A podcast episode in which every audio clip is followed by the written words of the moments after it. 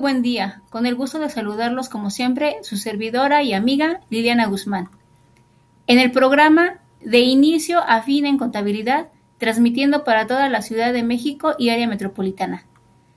Y con agradable compañía del contador público Antonio Barrera Rocha, encargado del área de presupuesto del municipio de Tultitlán, Estado de México en el cual el día de hoy nos hablará de un tema de suma importancia para la contabilidad gubernamental en donde nos comentará el fundamento legal para poder hacer modificaciones al presupuesto. ¿En qué consisten esas modificaciones? ¿Cuáles son las causas? Y la documentación que se tiene para poder soportar esos cambios que se dan al presupuesto de egresos. Qué gusto tenerlo aquí, contador. ¿Cuál es el fundamento legal para realizar las modificaciones presupuestales?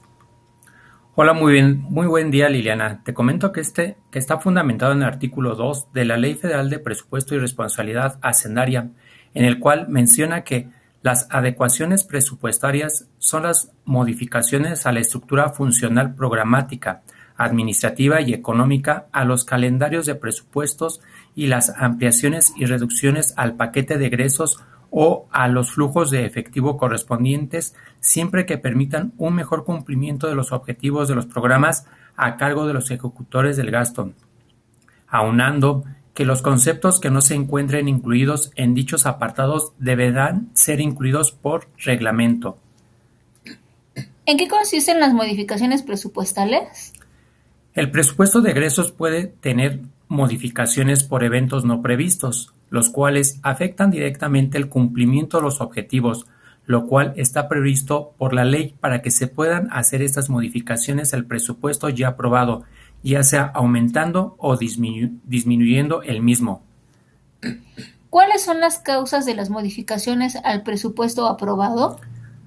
Durante el ejercicio fiscal vigente y ya aprobado, pueden suceder eventos imprevistos tales como desastres naturales, crisis económicas, los cuales van a obstaculizar el cumplimiento de los objetivos en tanto se pueden hacer modificaciones y adecuaciones al presupuesto ya aprobado durante el ejercicio fiscal.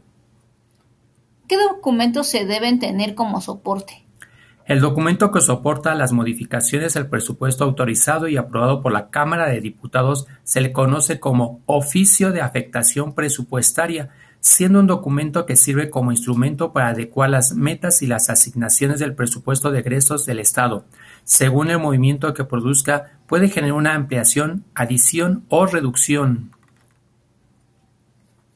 En tanto, podemos concluir que la ampliación o reducción que se le haga al presupuesto de egresos ya aprobado está previsto por la Ley Federal de Presupuesto y Responsabilidad Hacendaria en su artículo 2 siendo aplicables cuando se vean afectados directamente el cumplimiento de los objetivos previstos por la ley, tales como desastres naturales, crisis, entre otros, soportando a través de un documento llamado Oficio de Afectación Presupuestaria, el cual tiene como objetivo documentar las asignaciones al presupuesto de egresos generando una ampliación o reducción del presupuesto.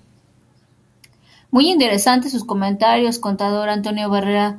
Rocha, esperando que nuestros radioescuchas les sirva esta información para que sepan cómo se lleva a cabo las modificaciones al presupuesto de egresos ya aprobado. Gracias.